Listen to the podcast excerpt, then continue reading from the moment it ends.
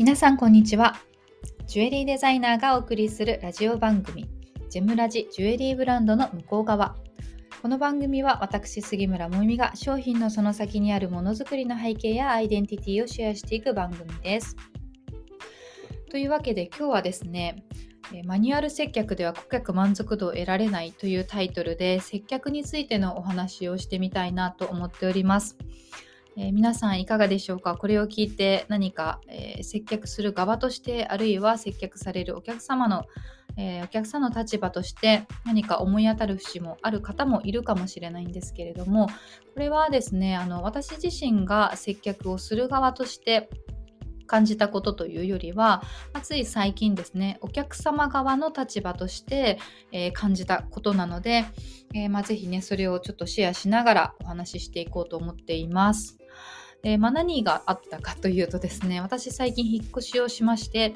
えーとまあ、全部屋にカーテンをかけなければいけないんですよね。で私自身がテキスタイルの、まあ、会社にいて、えー、まあ、インテリアファブリックも扱っていましたしカーテンオーダーもしているような会社だったんですよね。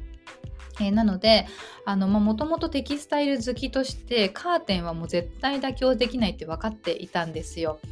でやっぱりねあの家で仕事をしている分本当にあの一日中目に入ってくるものでカーテンって面積大きいですからやっぱりそこは妥協せず気に入ったもの美しいと思えるものをつけようと、え最初から決めていまして結果的にやっぱり規制カーテンで納得できるものは少なくてですねほとんどの部屋をオーダーカーテンにしているんです。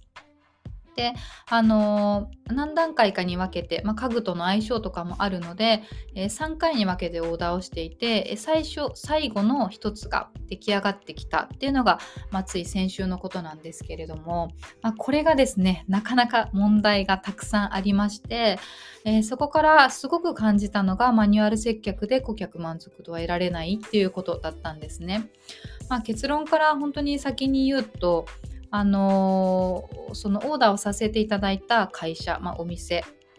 のスタッフさん、えー、担当してくださった方お二人いらっしゃったんですけれども、まあ、2人とも本当にマニュアル接客というか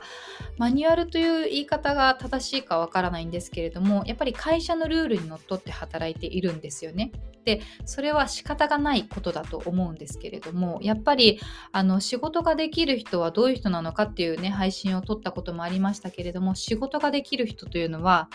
イレギュラーな対応を収めることができる人だと思うんです。こういう場合はね。やっぱりあの会社のルール通りにしか動けないお客さんのニーズがそことずれていたとしてもそこをうまく、えー、対応できる応用力がない人たちだったんですね私が対応していただいた人が。であのそれが結構、まあ、自分としても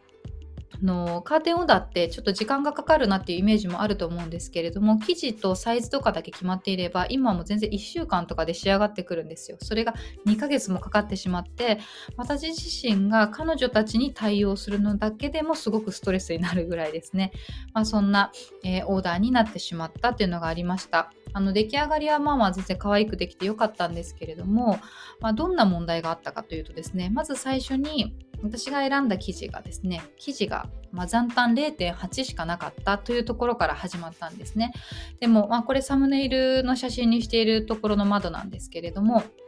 まあ、どうしても出窓にレースカーテンと決めていてでなかなか珍しい、えまあ、そのトルコレースにグリーンとかグレーをベースにあの葉っぱの刺繍をしている生地があったんですよね。この生地はやっぱり他で探してもあのなかなかないしどうしてもこれでやりたいって思ったらですね、まあ、なかなかそのね、あのうまくいかないもので、え残りが少なかったんですね。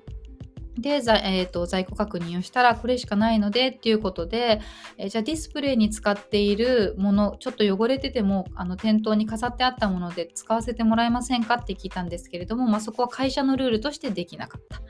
でじゃあ仕方ないねということで他の生地をね剥ぎ合わせてタイルカーテンという形でやるのはどうですかというふうに提案をしていただいて、まあ、それならばということでですね生地の選び直しをしにまたお店に行ったんですよね。でそうするとそのレースカーテンが変わる時点で表側に来るドレープカーテンも変えないと合わなくなってしまうのでで、えー、じゃあやっと生地が決まったこれで GO できるなって思ったらですね 今度はドレープカーテンの生地がないってなったんですね。で実際にその商談をさせてもらった時の見積もりの段階ではあったんですよ。でもその5日後に、えー、見積もりの連絡とともにですね申し訳ございませんえー、私金曜日だったんですけど土日のお客様で全て使われてしまいましたっていうような連絡が来たんですね。でやっぱりおかしいなって思うじゃないですか。あの私の方が先に、えっと、決めているのに会社のルールとしては最終見積もりを作って注文書を確定させないと記事が確保できないということになってるんですよね。でそうすると、まあ、そのあの腕のいいえー、営業さんとかねそういう方たちだったらもうお客様が、えー、決まった時点で、えー、その記事確保できるように見積もりも素早くやるんだと思うんですけど私がを担当してくださった方が妊娠6ヶ月の方だったんですよ。なので、まあ、きっとお休みも取られたんでしょうし、え時短勤務であればその中で見積もりは出せなかったのかもしれないんですけれども見積もりを出すのに5日もかかってなおかつ記事がありません申し訳ございませんってちょっとうーんなんか違うんじゃないのかなと、まあ、その時点で感じてしまってですねでもまあ仕方がないとということで、まあ、別の候補の記事に変えたんですよね。で、えー、進めていたんですけれどもでもその方以外にももう一人、えー、まあ、実際自宅に来てあの窓の採寸とかをしてくださる方もいてでその方ともやり取りをしているんですけれども2人担当がいたっていうのがまた問題だったと思うんですけれどもお二人とも自分ごとにあまりなっていなかったんですね。どっちかが対応しているだろうみたいな。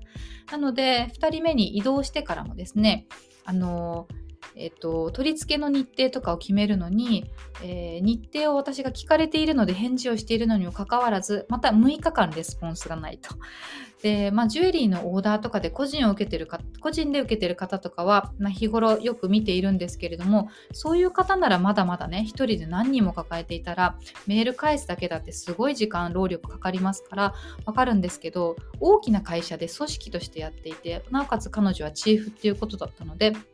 うん、やっぱりちょっと違うんじゃないかなって、えー、思ってしまったっていうところがあるんですよね。でなんかあの悪いことは重なるもので支払い方法とかもですね1回目のオーダーの時はすごく簡単にできたのに会社としてシステムを変えたっていうタイミングだったので、えそこでも問題が起きてしまったりとかでもそれにもやっぱり会社のルールマニュアルで接客しているとですね結局その顧客の、えー、要望には応えられていない顧客を満足させられるってことができてないんですね。で基本的にその何か物を売っていたりとか、まあ、カーテンであればカーテンをオーダーするってお客様に満足していただくのが大前提じゃないですか。でカーテンオーダーって全然安いものではないので一窓で普通に10万とか15万生地が高いものを選べばもっと20万30万ってかかっていますよね。で私自身もやっぱりそのぐらいの価格を支払っているので、まあ、それに合ったサービスがあるっていうことを期待して当然だと思うんですね。100円200円のものを買ってるわけじゃないので。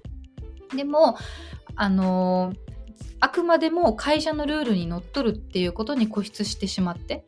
えー、イレギュラーなことをしないようにしてしまってあるいはあの給料分だけ働いているそれ以上のサービスを向上させようっていう気持ちがなかったりとかすると、えー、こういうことが起きてしまうなというふうに思うんですよね。なのでやっぱりあの、ルールが全てだけではない接客とかは特に人対人なので相手が求めていることって常に違うんですよねだから接客が上手な人っていうのは売り売り込むことが上手なんじゃなくて相手のニーズを瞬時に察知することがすごくうまいからこの人は喋りたいんだなって、えー、言う人であれば喋ってあげたりとかこの人は急いで買い物したいんだなって思ったら無駄な話はしないとか、まあ、そういうことをキャッチする能力っていうのがすごく大事ですよね。うん、そういった意味では、まあ、あの悪い例に当たってしまったんですけれども、まあ、そういった学びは得られたなというふうに思いました。まあ、この間ね仕事ができるとはどういうことかっていう配信を、えー、撮ってた時もあったんですけれども、まあ、ここにも通ずるところでね仕事がマニュアル接客をする人は仕事ができる人ではないですね。やっぱりイレギュラーな対応ができる人っていうのが仕事ができる人なのかなこういう場合はというふうに改めて感じました。でなんかそういった話をね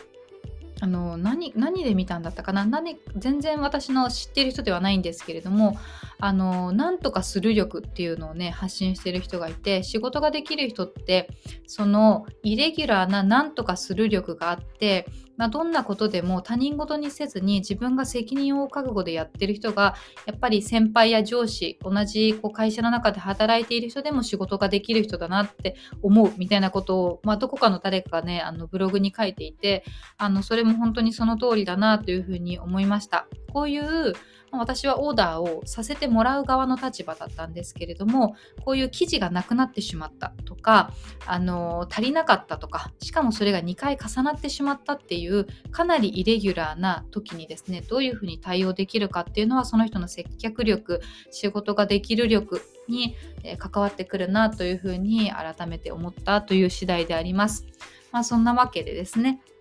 えー、まあ、今回は私はオーダーをさせてもらう側でしたけれども日頃はお客様のオーダーを受ける方が圧倒的に数として多いのであの逆側の立場としてね学びが得られたことだったなと思いまして今日はそれをシェアさせていただきました。